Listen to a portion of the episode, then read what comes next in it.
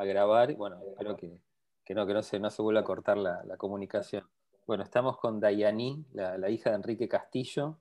Eh, y yo te, bueno, te había preguntado hace un ratito, justo cuando se cortó la comunicación, eh, ¿cómo, ¿cómo, empezó el contacto tu, tu padre, digamos? Eh, lo buscaron a él, ¿no? Lo llamaron por teléfono. ¿Cómo, ¿Cómo fue la historia del contacto de tu papá?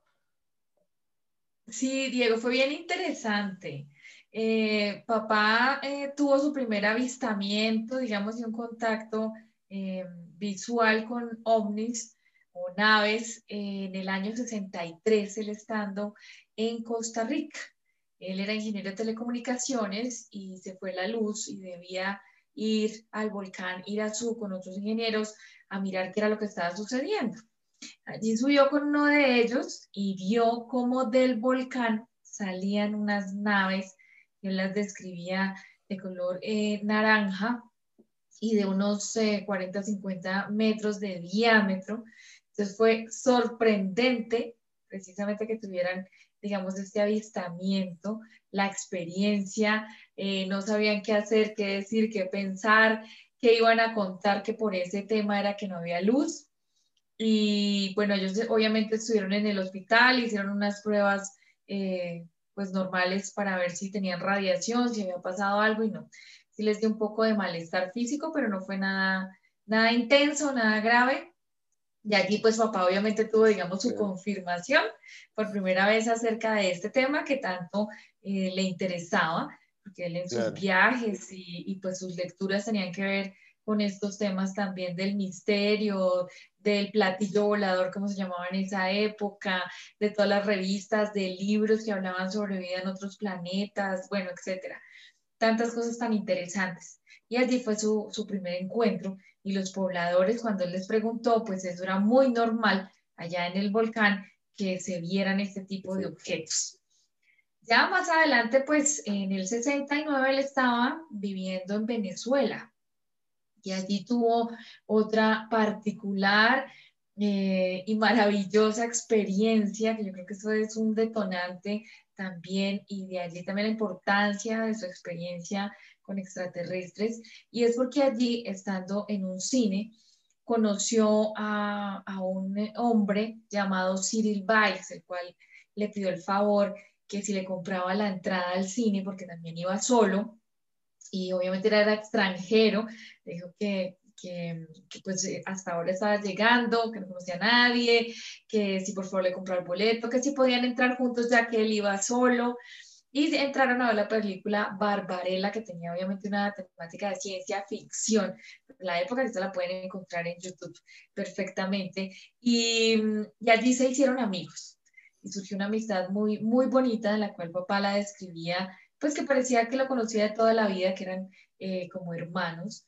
Y, y Cyril Weiss le preguntaba a papá al salir del cine que si él creía que había vida inteligente en otros planetas. Entonces siempre le cuestionó el tema a todo nivel, eh, su concepción de Dios, que, que creía, porque papá era sacerdote mormón en esa época y también invitó a Cyril Weiss a que fuera a su congregación y escuchara la palabra del tema mormón. Y ahí sucedió también algo interesante porque papá eh, dejó esa congregación porque había racismo dentro de la misma. Y estando Cyril allí, cuando él lo invitó, no dejaron entrar eh, ni pertenecer a un hombre de raza negra. Entonces papá así, oh, ¿qué es esto? Eso no puede ser, obviamente, guiado por Dios y se salió de allí inmediatamente. Em, y bueno, allí forjaron una amistad muy bonita, duró varios meses. Eh, a veces la gente pregunta, pero ¿qué pasó con la foto? Que si alguien más lo vio, que no sé qué, pero muy complejo porque papá yo le preguntaba eso y él me decía, no, yo lo invité varias veces, eh, Siri, vamos a hacer una reunioncita con unas amigas porque nos vemos, nos tomamos un cafecito o algo, porque mi papá eh, jamás era deportista, era futbolista también, entonces no, no, no bebía. Y, pero sí una reunioncita que se pudieran charlar y eso, y él, no, Enrique, es que no puedo, o voy a mirar a ver si llego, pero nunca estuvo en una reunión o, o alguien, eh, sí, algún amigo, familiar o lo que sea que tuviera papá para encontrarse o que lo conocieran. Él se cuidó muchísimo de, ese tema. Compartían el gusto por la música clásica, por la ópera, a él le gustaban las frutas, el, el, el habano, el durazno, me gustaba muchísimo y era lo que recibía y agua, no recibía, digamos, ningún otro alimento específico. Eh, charlaban muchísimo sobre, digamos, el universo, la existencia, sobre el concepto de Dios, pero siempre Cyril estaba en una posición de, no, no, yo no creo nada. ¿Tú qué opinas, Enrique? Muy escéptico ante todos estos temas. Entonces, pues, para papá era, pues, una persona normal, obviamente, eh, que rondaba entre los 30 y 35 años y, y, pues obviamente muy interesante, ¿no? Le gustaba muchísimo que papá le leyera las cartas que le enviaba a mi abuela, porque eh, obviamente en esta época era por correo eh, certificado que se hacían las comunicaciones en ese momento. Y, se y le decía atrás que se las repitiera cuando se veían y cuéntame qué más dijo tu mamá y qué ha pasado. Entonces digamos que estos eran los temas eh, en los cuales ellos se relacionaron eh, como amigos. Ya después el padre le dijo a papá, bueno, ya me tengo que ir, me tengo que devolver, tengo que volver a mi país, oye, muchísimas gracias por todo, espero que nos veamos pronto y chao, se despidieron y papá pues sintió como cualquier ser humano eh, tristeza en su momento por despedirse de un, de un buen amigo. Claro. Y después tu, tu, papá lo vuelve a encontrar, en, una nave, ¿no? En una nave de las playas, si no me equivoco. Sí, esto es chéverísimo. Me parece que eh, aquí hay algo muy importante que todos debemos reconocer y es la diferencia de una abducción a un contacto físico, porque las abducciones se hacen en contra de nuestra voluntad y no hay ninguna preparación, sino que te cayeron, te llegaron a la habitación y ya de una entraron en tu espacio seguro. Eh, algo que hicieron con papá fue que jamás se le metieron así como a la casa o algo así aquí que me aparecí yo al frente de la habitación de la cama o, o de una manera así abrupta en el camino o en algún lugar, no, siempre fue bajo esos parámetros del respeto y, y, mira, con cuidadito y fue una preparación, porque una preparación grandísima para este, para este contacto tan importante de toda la información que dejaron para la humanidad. Y hay diferencias, porque mucha gente dice que a mí me contactaron o algo, pero eso fue así, de una y me pasó, y quién sabe quién, ni de dónde, ni cómo era, sino es que solamente es, digamos, la percepción de los sentidos que acuden a ellos, o también eh, cuando ya es abducción que tú no recuerdas absolutamente nada, y si lo recuerdas, pues tú no estabas de acuerdo, digamos, con esos encuentros. Aquí fueron muy claros con él y también antes de que sucediera precisamente este encuentro, hubo algo muy particular que tampoco se ha sucedido, digamos, en los contactados, y es que enviaron a alguien. Y ese alguien es eh, Karen, Karen la mexicana, Karenka, que hacía parte en ese momento del grupo de contacto de Marla en México. Entonces tenemos obviamente muchas evidencias, eh, esto no es porque mucha gente dice, pero las pruebas, las evidencias, ¿dónde está la foto? porque la gente pide eso, ¿no? Como la ficción más que el contenido de estos encuentros con seres extraterrestres. Y ella viajó a Colombia, papá ya había eh, venido para Bogotá, ya había terminado su primer matrimonio, eh, se encontró con mi mamá porque él venía a trabajar precisamente en esa, en esa mm, empresa de telecomunicaciones con el jefe de mamá e hicieron eh, una asociación y allí se conocieron y les gustaban obviamente los mismos temas y mm, y estando allí, mamá recibió una llamada precisamente de, de Carenca diciéndole, hola, buenas, estoy buscando al ingeniero Enrique Castillo, vengo de México, es que yo soy Carenca, estoy contactada por extraterrestres, o sea, ya de una le, le dijo todo y, y, pues me enviaron a él y me dieron toda la información. Entonces, como que, mamá, ¿qué es esto? Y como sabía de la información, de las anécdotas, etcétera, pues para ella fue fabuloso también es, esa noticia y ahí se conectaron, todos escucharon la, la, conversación y Karenka venía a Colombia precisamente a dictar unos talleres que tienen que ver con el despertar, con, eh, con la eh, conciencia, con el despertar de la ciencia cósmica, que ya traía esa información que ya les habían dictado en México y la venía a traer y tenía conferencias en, en las principales ciudades de Colombia. Entonces lo invitó, ellos se reunieron, hablaron sobre el tema, les explicó, le dio toda la información y le dijo que él iba a ser contactado por seres extraterrestres y que estaban buscando en varias partes del mundo personas como él para dejar una información y seguir, digamos, eh, el plan cósmico de ayuda para la humanidad. Eso fue muy interesante. Ellos eh, asistieron, obviamente, a estos cursos, a estos talleres, aprendieron una cantidad de cosas y allí Karenka también le muestra una manera digamos, de preparación para poder recibir el contacto, porque en ese momento eh, era necesario poder subir las vibraciones para que se hiciera eh, telepáticamente este encuentro.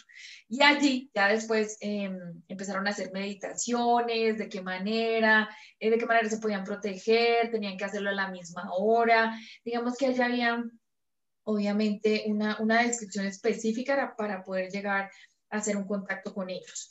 Cuando ya se sucedió ese contacto, porque evidentemente primero fue telepático, fue con los seres de Andrómeda. Y estos seres de Andrómeda, pues eso es como la, lo, lo que se conoce, digamos, en una jerarquía muy elevada que da directrices hacia el universo.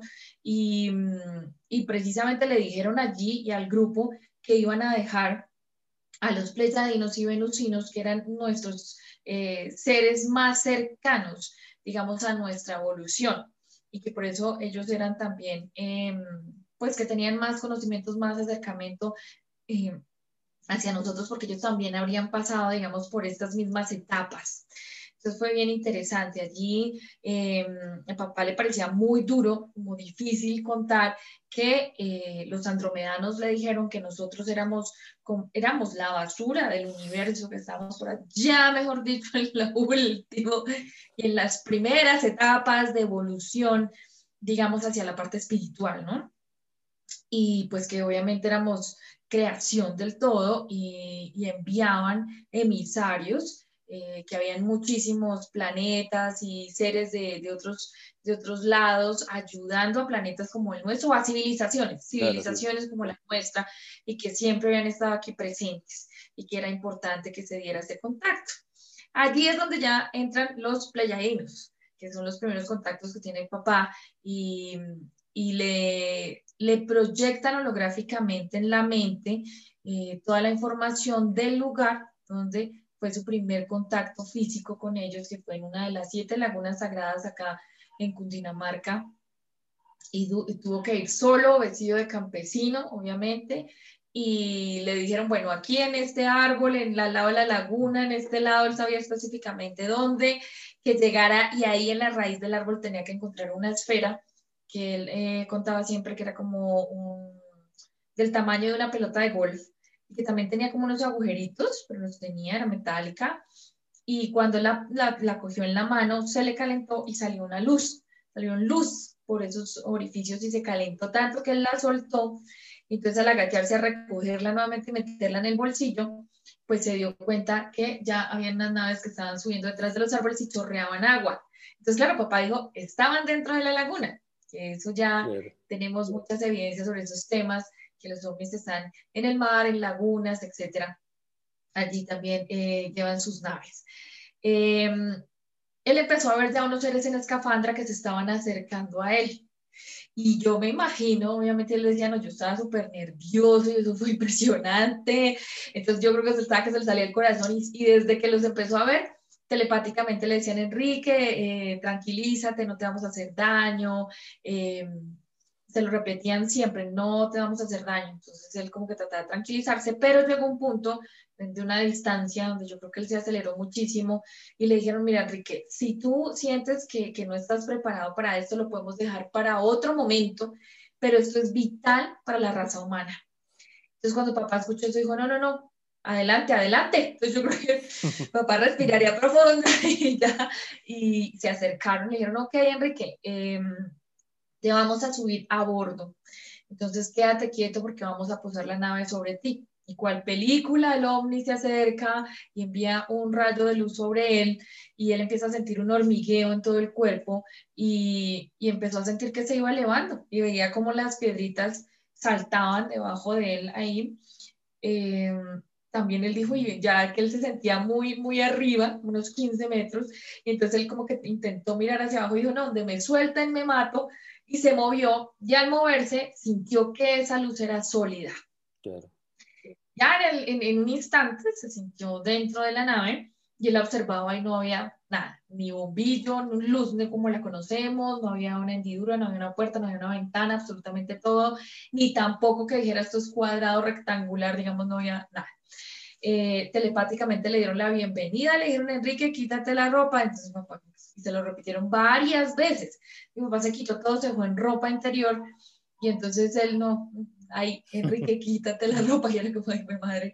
Entonces, bueno, se quitó la ropa interior y ahí empezó a salir un humo eh, con olor a lima limón. Y, invadió eh, el espacio donde se encontraba y él pensaba en los nazis. Y le decían, tranquilo Enrique, no te vamos a hacer daño. Entonces, que eso se lo repetían todo el tiempo. Allí cuando se quitó, digamos, la ropa, esos detalles, al quitarse el sombrero, la ruana, que no había sombra en ningún lado. Y eso le pareció curioso. Se cayó una moneda y no, no sonó al contacto con el piso. Esas son cosas que él siempre recordaba en esos detalles. Ya, eh, digamos que salió el humo, se invadió y otra vez se fue. Y le dijeron, Enrique, eh, vístete. Entonces papá dijo, ay, yo ya no esperé que me dijeran dos veces, ya me vestía toda. Y ya cuando estaba vestido, que se abrió como una compuerta, pues se abrió un espacio y entraron los tripulantes y el que estaba enfrente de él le, le dijo, mucho gusto Enrique, soy Cyril Bites. Mi papá, ay, mucho gusto, yo soy Enrique Castillo. Enrique, yo soy Cyril Bites. Mucho gusto, Enrique Castillo, como tres veces, y entonces Cyril Bites le dice, ¿no me recuerdas? mi papá que se quedó mirándolo, y entonces dijo, soy Cyril Bites, ¿te acuerdas en el cine en Venezuela? Y mi papá, ay, no puede ser, a ti también te trajeron, y eso fue el abrazo, todo chéverísimo. Y entonces, pues Cyril Weiss sonreía y le dijo, no, Enrique, yo soy Chris Namerk y hago parte de la tripulación. Entonces mi papá quedó así como, wow. Y mira eso, o sea, toda la preparación, fue su amigo, estuvo conviviendo con él un tiempo para que tuviera la confianza, porque era muy importante, pues, que estuviera tranquilo y confiado, ¿no? En todo este encuentro. eso me parece fascinante. Daishan, y, el, y el, el aspecto era igual que nosotros. Era, era de humano. allí, claro, y allí sí, yo le, pues, le pregunté a papá, bueno, ¿y por qué tú no te diste cuenta que era Cyril, no? Me dijo, no, es que imagínate a un ser eh, con un, eh, primero, un mono, como decía papá, que es eh, el traje que usan como los buzos hoy en día de, de, lo pegado, pues, con un cuerpo muy atlético, el cabello más dorado, y las facciones de él eran más finas, entonces decía, el, rostro era más fino, eh, la nariz era más pequeña, las comisuras eran más sutiles y los ojos más almendrados, entonces cambió físicamente. Entonces, em, pues allí papá eh, empezó a hacer sus preguntas, ¿no? Eh, que de dónde venían. Entonces le dijeron, no, que nosotros acabamos de salir de, la, de lo que ustedes conocen como las siete cabritas, de las playas. Y mi papá, no, eso duraron años, mejor dicho, ustedes cómo hacen, ustedes son eternos. Entonces les dijo, no, acabamos de salir. Mi papá, pero ¿cómo es eso posible? Entonces le hablaron un poco sobre el tiempo y el espacio que no existía y que era un continuo instante. Em, y bueno, allí papá ya entró, digamos, en confianza, le, mostraron la nave, la tripulación, en ese momento no vio mujeres, él preguntó que si habían mujeres y dijeron que claro que sí, que después las conocería. Eh, y empezó a hacer todas las preguntas en relación a su primer contacto y a recibir también la información, porque ellos decían que eran emisarios de las Pléyades y ellos eran los que habían venido desde siempre a em, darle la información a todas las culturas indígenas en el planeta, que habían venido a enseñar al hombre desde siempre en todos los aspectos, astronomía, espiritualidad, eh, todo lo que tiene que ver con el planeta Tierra, las plantas, bueno, absolutamente todo digamos que la humanidad está mentorizada desde siempre, ha sido mentorizada desde siempre por estas civilizaciones superiores, ¿no? Sí, le hablaban de los mayas, de los incas. ¿Y, tu, ¿Y tu papá nunca supo él por qué lo eligieron a él? Nunca supo. No, mira, eso los investigadores de su época, pues obviamente estaban tratando de resolver eso. Papá sí lo preguntó eh, y le dijeron, pues Silva le dijo, es que tú sabes, ¿Tú sabes por qué fuiste elegido? Y papá, mm, ni idea. Pero pues ya, digamos, más adelante se supo que tal vez en algún momento sí le dijeron algo y hasta su procedencia y su nombre cósmico, pero papá jamás comentó algo en relación a eso, o sea que, quién sabe. Quién sabe, claro. no, porque la mayoría... Pero los investigadores, perdóname, los investigadores eh, precisamente llegaban a unas conjeturas o conclusiones que hacían que mi papá era reencarnación, digamos, era no, eh, era Cyril Weiss del pasado y que Cyril Weiss era él mismo que venía del futuro. Entonces allí se, se, gestaron varias hipótesis en relación a eso que pues es muy complicado poderlas comprobar. Claro, claro. No, pues es verdad que la mayoría cuando, cuando hablas con, con, con, alguien que ha sufrido eventos de contacto, por ahí no tan importantes como el de tu papá, digamos, que es paradigmático el caso de tu papá, pero la mayoría no, nunca, nunca sabes el por qué, digamos. Es, una cosa, cuando hay un contacto real, digamos, es muy difícil. La misma persona no sabe por qué. Eh, sí, exacto. Digamos que ya más adelante con toda la información que se le dio y eso, ya hay un poco más de comprensión en el hecho que uno viene ya, eh, digamos, haciendo estos trabajos de, divulgación o mensajería en el planeta. Claro. Y él, tu, tu papá, el mensaje que recibe de los, de los pleyadianos o de los pleyadinos, lo vuelca en el libro La vida humana. Gran parte está ahí en el libro. Eh, no, no, se te entrecortó, por ah. favor, repíteme. Sí, por ejemplo, el mensaje que él recibe de estas civilizaciones superiores de las Pléyades, eh, él lo vuelca en el libro La Alborada Humana, que es el libro de tu papá. Sí, correcto. Él tiene dos tomos de Omni Gran Alborada Humana, eh, que pues obviamente se acabaron las ediciones totalmente, eh, sé que en Argentina él hizo un convenio con una, con una editorial, pero lo dividieron en tres libros y parece que hubo alteraciones de su contenido y tampoco nunca le pagaron ni nada. tuvo un problema tenaz con eso y se quedaron con la información, con esos derechos allí y, pues no les recomiendo los libros porque hubo una alteración de la información eh, que está dividido en tres. Entonces les recomiendo es lo que se consigue hoy, hoy en día en la web en PDF de Omnigram Laborada 1 y 2 digamos que es eso, sobre todo pues sus conferencias, todas las entrevistas que le hicieron, hay blogs sobre ese tema, porque pues eh, le han alterado la información todo el mundo. Mira, allí también hay un, un, problema que digamos que eso fue eh, coyuntural para que yo decidiera, eh, antes de que saliéramos con mi hermana a, a YouTube a hablar sobre estos temas, hacer una investigación porque me encontré con que un personaje acá en Colombia había tomado toda su información y la había hecho propia, eh, hizo una secta y, y tenaz de cuando me empecé a enterar de todo esto porque él fue el que le editó el primer libro. Ah. Estuvo muy cerca de papá y fue muy, muy amigo de papá en su momento. Obviamente papá lo supo, pero él solo decía, bueno, Aquí la información es clara, cada quien eh, mirará qué karmas ahí sí se echa encima y pues yo no soy eh, digamos, quién para juzgar o hacer nada en relación a eso, porque los mismos extraterrestres se lo dijeron. Entonces era como otra profecía cumplida de este tema. Sin embargo, pues obviamente eso era papá. Yo no, yo dije, no, la gente tiene que saber, porque claro, se aprovechó de todo ese tiempo que papá no hizo nada y que en estas generaciones es una historia que, que se perdió en el tiempo. Entonces yo dije, no, las generaciones nuevas también tienen que conocer esta información, pero desde la realidad, desde donde las escribió, de donde está y que cada quien saque sus conclusiones, porque esto no se trata de convencer a nadie. Entonces, sí, sí, sí hay mucha información allí importante para la humanidad y que uno debe investigar desde lo profundo para poder tener eh, la realidad, ¿no? Por lo menos de su experiencia. muy bien. No, y es, es, lo que tú dices, es real. Yo, por ejemplo, el caso de tu papá, yo me enteré no hace mucho, ahora hace un año, eh, que empecé a ver, seguirlo por la web y no, de hecho me enteré que, digamos, que bueno, tu papá murió hace no hace mucho, digamos, eh, pero que creí que estaba vivo y bueno, y lo seguía, pero no hace tanto que me enteré y me parece una información riquísima para las nuevas generaciones, digamos, que conozcan no solo el contacto que ha tenido tu papá, sino también, bueno, la experiencia vivida, pues yo creo que realmente estamos, la humanidad está entrando a la cuarta dimensión y cada vez se ven más naves en el cielo o efectos lumínicos y eventualmente el tema del contacto va a ser algo global, no creo que sea algo solamente de a una persona como fue en la década del 60 o, o la década del 70. Yo creo que vamos hacia un contacto global de la humanidad. No sé si la humanidad va a pasar por, por eventos trágicos o no antes de entrar a la cuarta dimensión, pero eventualmente vamos hacia ello, a hacer quizás un puerto celeste más de la galaxia.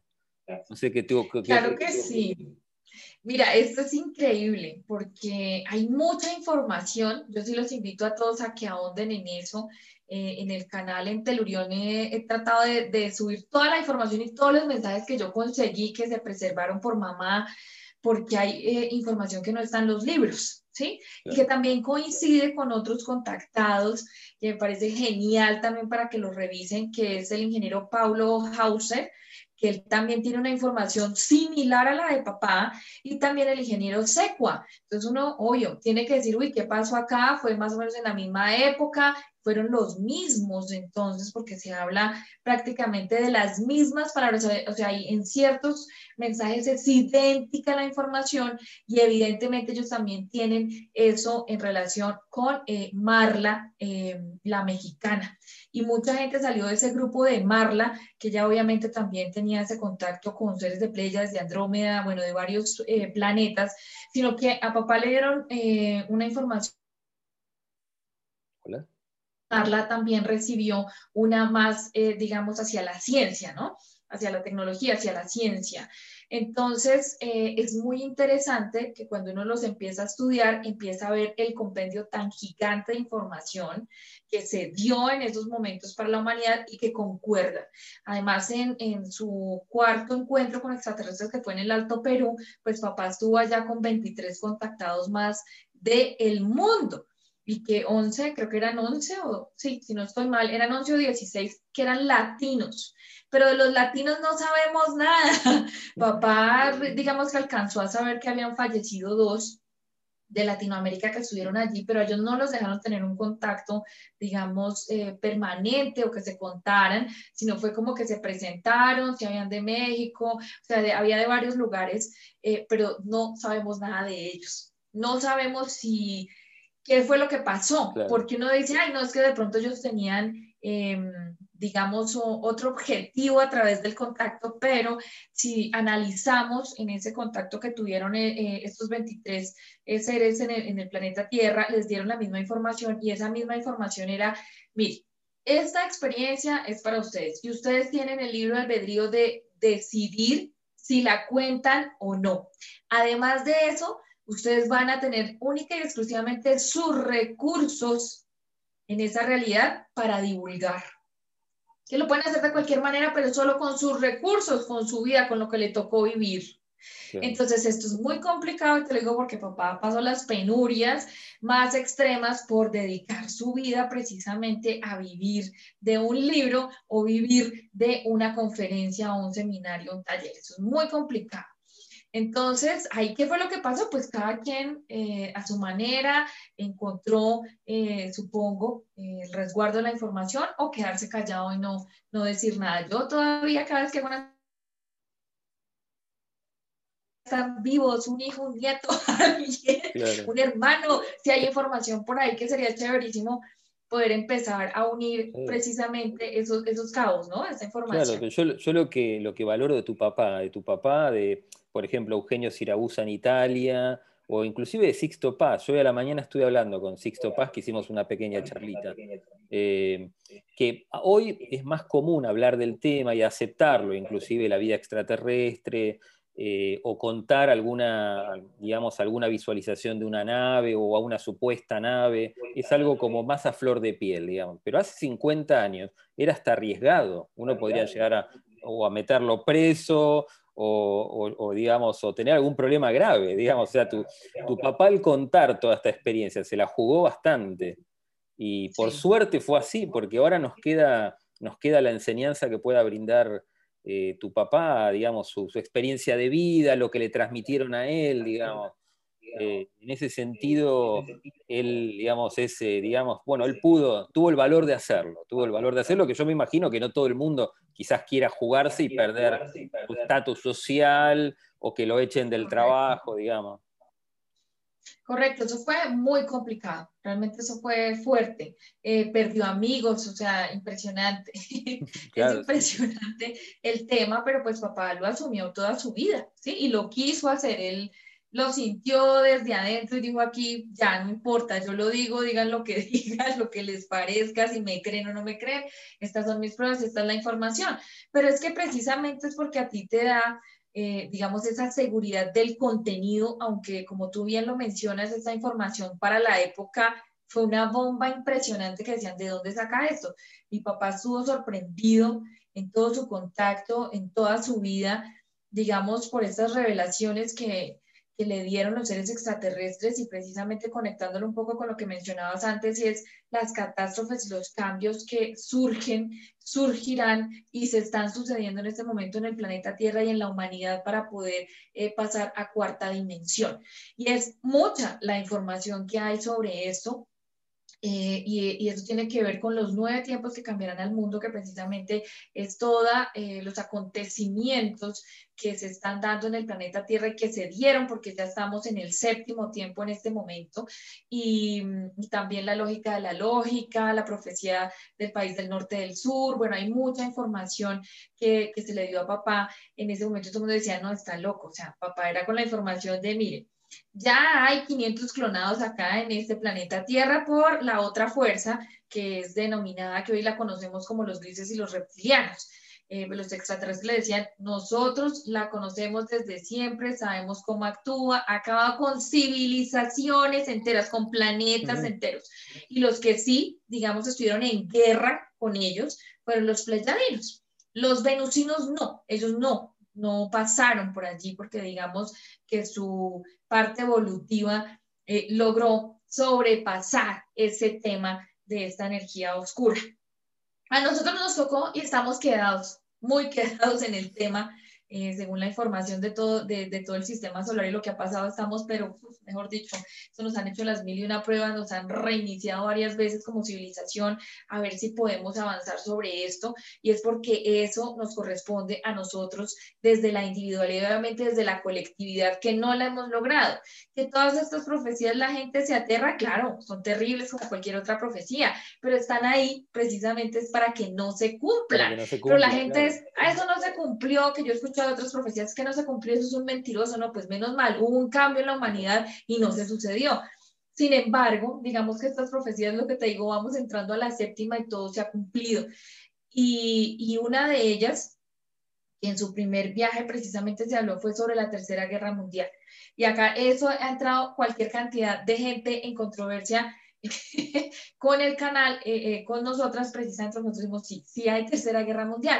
Entonces todo el mundo dice, no, eso es guerra biológica, eso ya no sé qué, eso ya no pasó, eso ahorita estamos entrando en paz. Además que lo que tú mencionas, el hecho de que haya una apertura mental, que digamos que eh, esta tecnología que también fue sacada de los ovnis, que eh, se estrellaron acá en, la Tierra y que muy seguramente fue a propósito para que tuvieran la tecnología y obviamente todos los científicos, etcétera, que los han inspirado estos, estas mismas civilizaciones para que avance el planeta tecnológicamente, científicamente, pues nos da una apertura increíble y ya, eh, digamos, ahí es donde tenemos que activar es la percepción, los sentidos y el, el discernimiento, porque hemos llegado, como estamos en polaridades, entonces era la polaridad donde yo no creo nada en extraterrestre, ciencia ficción, eso es mentira, ¿cómo se le ocurre que usted me va a hablar de clonación en seres humanos, en animales? ¿Cuál cadena de ADN? ¿Cuáles tres cadenas? ¿Cuál microchip? ¿Cuál? Eh, nada, el código de la bestia, bueno, mil cosas, ¿cuál cáncer? ¿Cuál SIDA? ¿Cuáles enfermedades incurables? Todo eso, papá, lo hablaba en ese momento, o sea, el cajero automático, la tarjeta de crédito, cosas que eran impensables eh, precisamente en los años 70. Y hoy lo tenemos. Entonces ahora nos volcamos a que hay, no, impresionante, sí, luz y amor y todo se acabó en el planeta y yo aquí me van a venir a salvar y me van a sacar y entonces ya el mal no existe y nos van a abrir un portal dimensional donde nos van a sacar a todos y entonces nadie, nadie va a sufrir, nadie le va a doler por favor, aterricemos en qué realidad estamos. Que si ellos han venido a destruir las civilizaciones desde siempre, y además hablamos que estas civilizaciones, los creadores, específicamente los Elohim, que vienen del sol central, Chi, el Ho, conectaron a papá y le entregaron esa información sobre la creación y los siete pasos gestores em, para el crecimiento y la evolución humana, ¿cierto? Entonces, decimos por Dios, ¿Para qué crearon si nos iban a hacer un portal y nos quieren tener una burbujita de cristal y que nadie haga nada? Es absurdo. ¿Por qué no hicieron nada en la Primera Guerra Mundial? ¿Por qué no hicieron nada en la Segunda? ¿Por qué sigue la gente en hambrunas? ¿Por qué siguen abusando a todo nivel con toda la raza humana? Eso no tiene sentido. O sea, se cae, se cae de, la lógica, que precisamente por eso dicen la lógica de la lógica, porque nos dejan unos pasos, oiga, mire, póngale mente, razone usted. es, es logiquísimo poderla coger. Hasta donde lo puedo entender, nos mentorizan, pero no hacen el trabajo por nosotros. Es como un chico que va al colegio. Uno no, se va, no va a cursar por su hijo en la primaria, digamos. Uno tiene que dejarlo que vaya y que aprenda y si y se le saca una mala nota, saldrá una mala nota y tendrá que estudiar o repetir. Y nosotros como humanidad nos pasa lo mismo estos seres nos mentorizan, pero no nos hacen el trabajo. De acuerdo, y mira, eso, eso, es un fiel ejemplo que, que, las personas que son padres, pues no, no les hacen la tarea, sino el muchacho nunca va a aprender. Es sencillo y a nadie lo, lo, lo, pasan de cursos si no ha aprendido, si no ha cumplido los requisitos para darle más información, para pasar, para llegar ya al colegio, a la universidad. No, tiene que haber unos pasos que obviamente eso sí lo estamos viendo colectivamente eh, en, en, el planeta, ¿sí? Que no todos estamos, eso hay, un, mejor dicho, una cantidad de niveles en, en cuestión de, de conocimiento y sobre todo de aplicación, porque la gente todavía dice, no, pero es que esta información, que es que desde cuándo, que eso no manda, que eso no dicen, pero desde siempre, si uno se pone a investigar, que eso es lo que le falta a uno, mm. averiguar en el planeta, si tú te acercas a las grandes civilizaciones, a los abuelos, a los indígenas, ahí está la información. Es más, en todas las religiones hay un pedacito de información que han venido a dejar, que eso y de bien, em, todo amor, paz, armonía, tolerancia, energía positiva, no le hagas a otros lo que no quieres que te hagan a ti. O sea, lo han dejado de mil maneras, han venido maestros, han dejado la información. Pero lo que pasa es que la gente le da una pereza hacer su trabajo eh, eh, personal, le da una pereza leer, le da una pereza ver un video. La gente es como, ay, un video de una hora, no, resúmame. O sea, Claro, sí. Entonces, mientras uno le diga, usted solo tiene que vestirse de blanco, cambie de alimentación, medite y, y ya, se elevó y le salieron alas y la aureola, entonces la gente ahí se corre. ¡pum! Y entonces es lo que nos han enseñado también grandes religiones, que es como el pecado. Entonces, pero si usted reza, empata. Entonces, allí es lo mismo, como que hay el, el, menos, el menor esfuerzo que yo haga para absolutamente todo somos, es mejor. Somos vagos, somos vagos, como, como humanidad, digamos, no, no hacemos el esfuerzo, digamos. Pero bueno, eventualmente esa, esa luz interior, eh, eh, le hace falta iluminarse y nadie te puede venir a encender esa luz interior. Si alguien dice, ¿cómo hago para no sé qué? Claro, mire, le hace este libro y haga esto y lo no sé qué, y tiene tantos pasos, y eso es un proceso. Eh, gracias pues prefiere irse a ver una película, una serie maratoneada, que ponerse a investigar y ahondar en los temas. La información está en todos lados. Son cosas que realmente no son nuevas para la humanidad. ¿Y qué es lo que sucede por ese desconocimiento? Es que ahora hay un contactismo, la cosa más impresionante, y la gente se está comiendo el cuento desde que yo te hable palabras bonitas y te resuelva emocionalmente, espiritualmente, el hecho que tú no tienes que hacer nada porque es que ya te lo solucioné, ya los acabé, ya los maté, ya los, ya los encarcelé, ya salvé. Ah, listo, y me van a venir a sacar. Ah, yo sigo como en las mismas y sigo siendo un ser humano de programa. Entonces, ahí está, Siempre estamos buscando la salvación. No hemos entendido por qué estamos aquí, no hemos entendido que la muerte no existe, no hemos entendido que pertenecemos al uno y que todos somos reflejo uno del otro. O sea, hay muchísima información que dejaron ellos y a la gente le da mucha pereza. No, pero genial, genial lo que, lo que, lo que tú dices. Tenemos que trabajar interiormente y no es fácil. Sí, yo también he escuchado muchas muchas veces de que casi estamos en la quinta dimensión. Digo, en la, quinta dimensión hay seres de luz nada más. O sea, le falta mucho a la humanidad por crecer, pero bueno, está en nosotros hacerlo, digamos. O sea, tampoco, digamos, tenemos que unirnos y mejorarnos como humanidad, pero tampoco la cosa es tan fácil, digamos, no es una cosa que ya está resuelta, que bajan los hermanos superiores y lo resuelven todo, y somos eternos y ya estamos y vivimos para siempre, una cosa así muy infantil, digamos. Eh, obviamente que hay que trabajar y, digamos, si está en nosotros, está en la, en la, propia persona hacerlo, digamos. Eh, sí. ¿Y, cómo fue la anécdota que cuentas siempre, pero yo la veo muy, muy risueña, digamos, tiene una cosa muy especial cuando tu papá contaba que le, hicieron dibujar, que él dibuja una mariposa y, cobra vida en una nave. ¿Cómo fue eso? Esa es la mejor, es la que me encanta. Papá la contó en círculos muy cerrados precisamente porque la gente, como lo decía que estaba loco, eh, pues imagínate en los 70 decir algo como esto. y es que en su viaje, precisamente en su primer viaje, em, estaban hablando de Dios, de la creación, etcétera pero eh, estaban con Cyril Weiss, le dijeron, listo, Enrique, el segundo contacto va a ser en los llanos, va a ser para tal fecha, entonces te vamos a llevar en la nave, lo llevaron en la nave y él estaba viendo el terreno, entonces de pronto hizo así como, ay, por favor, ese, eh, Cyril, préstame un esfero, una pluma para escribir la fecha y eso, una hojita, listo, entonces él escribió ahí. Y Cyril Weiss le dijo, ven, Enrique, déjame ver esa, esa esfera, esa pluma mi papá le pareció curioso que, pues, que, tenía que ver un esfero ahí, se lo acercó y entonces mi papá se le preguntó, ¿por qué te causa curiosidad esfero? Dijo, no, es que es, que es muy similar a la, eh, a la pluma o esfero con lo, que con lo que trabajan nuestros ingenieros biólogos dadores de vida. Y mi papá, ¿cómo así? Y dijo, sí. Entonces llamó a uno de los ingenieros biólogos que le acercara la pluma y se la entregó a mi papá. Le dieron una hoja entonces le, le dijo, Enrique, dibuja lo que tú quieras. Entonces papá siempre me decía, em, pues yo pensé en una mariposa.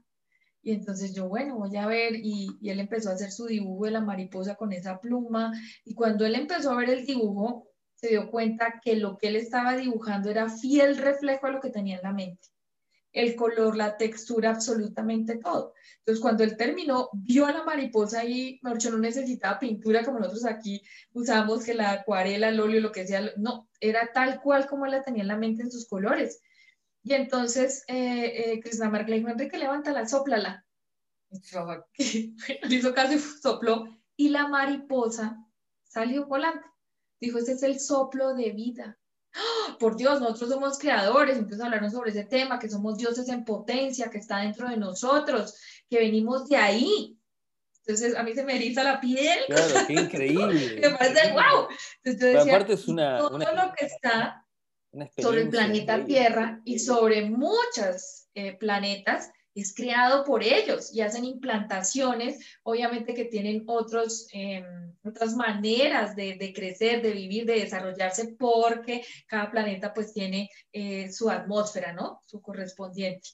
Eh, eso me pareció maravilloso y fue, digamos que eso que le sucedió allí en su último encuentro que fue en las fosas de, las Marianas, que los llevaron a esta ciudad interna. Ellos tienen allá una ciudad que son cúpulas de cristal en el mar, lo más profundo, obviamente, para que el hombre no llegue allí.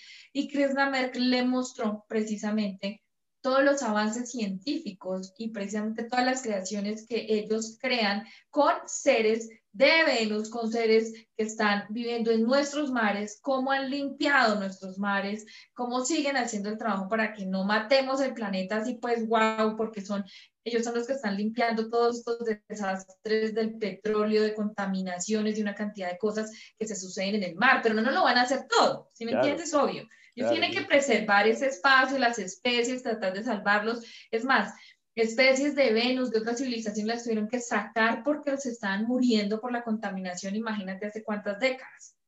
Ahora que esto está terrible con lo de Fukushima, pues estamos en la olleta que la gente ni siquiera tiene en la mente que ya estamos en la inmunda, como decimos acá en Colombia, porque todo se está contaminando y se va a contaminar el agua de todo el planeta a través del mar. Entonces, donde hay cultivos, donde hay comida, no se puede comer nada del mar, o sea, esto va a ser fatal, es uno de los primeros desastres que ya está gritado, cantado. Japón ya salió, está la noticia. Oiga, qué pena, sí, los contaminamos, no podemos hacer nada más. Sí, lo estaba leyendo ayer y me, llamó mucho la atención de que están aguas con, radiación de, Fukushima, la están tirando al mar y eso va a contaminar el océano entero, digamos. Correcto. O sea, ya no hay nada más que hacer. Y ay, qué pena, le pedimos perdón al mundo. esa es la solución. Y alguien está interviniendo, hay otros, otras potencias en este cuento. No, nada. ¿Por qué? Pues porque hay una agenda, porque necesita que pase cosas así graves y obviamente eso la madre tierra se va a resentir, tiene que moverse, o sea, todo se está sucediendo y eso está en los nueve tiempos que cambiarán el mundo así. Uno lee esas profecías y dice, no, me pucha, pues todo al pie de la letra.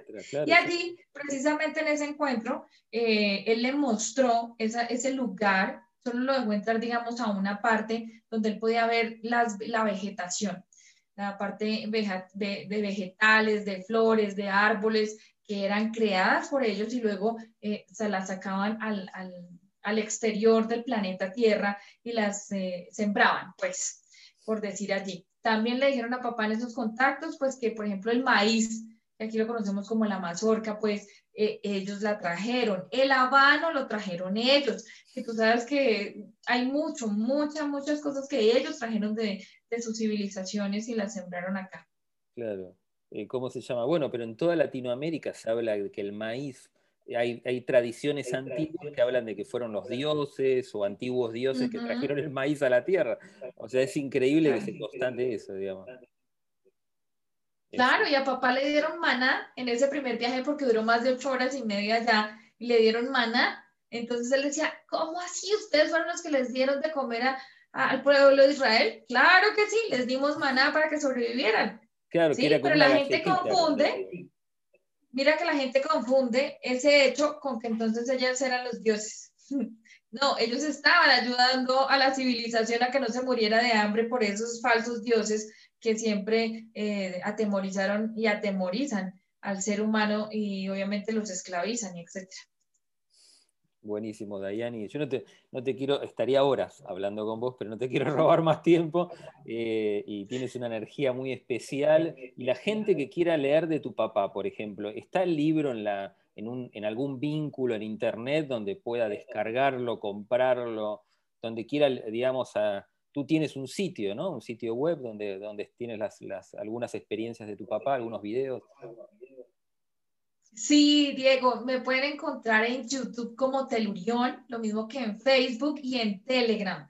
Allí está toda la información, en YouTube están todos los mensajes, siempre les recomiendo que vean desde el principio, porque dice, digamos, que también una cronología de cómo le entregaron la información y tiene un hilo conductor para que los conceptos y la información que ellos dejaron, pues sea entendible para nosotros. Entonces están los en vivo y donde siempre hemos eh, hablado sobre esos temas y los ahondamos, los tratamos de desmenuzar un poco para todos, porque hay muchas cosas que son nuevas. Eh, sin embargo, pues siempre eh, cabe decirles y recordarles que es una experiencia, que es una información y que es importante que ahonden en todo esto que escuchan para que ustedes mismos saquen sus propias conclusiones. En el, en el canal en Telegram está toda la información, también están los libros en PDF y en la web los pueden encontrar gratuitos. Ustedes buscan Omni Gran Alborada Humana y los encuentran en PDF gratuitos también todos los mensajes, porque como les cuento, eh, estos, habían muchísimos, sé que hay unos perdidos, aún estoy ahí en la búsqueda, que yo espero que llegue toda la información,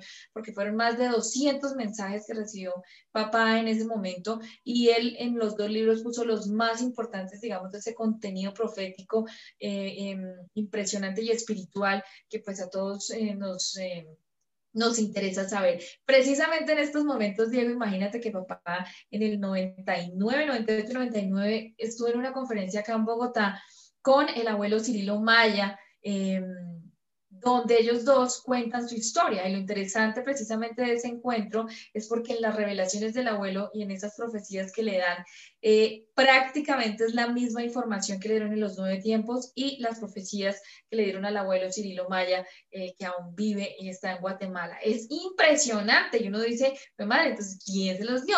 Si uno se pone a investigar, evidentemente a los mayas, ellos eh, vinieron sus ancestros, sus abuelos, como ellos los llaman, vienen de las Pléyades. Y pues, ¿quién le dio la información a papá? Los de las Pléyades. Entonces me parece tan lindo, tan bonito. Por eso les digo que vaya uno a los orígenes, que ahí es donde uno encuentra, eh, digamos, entre comillas y paréntesis, la información que está menos manipulada como está hoy en día.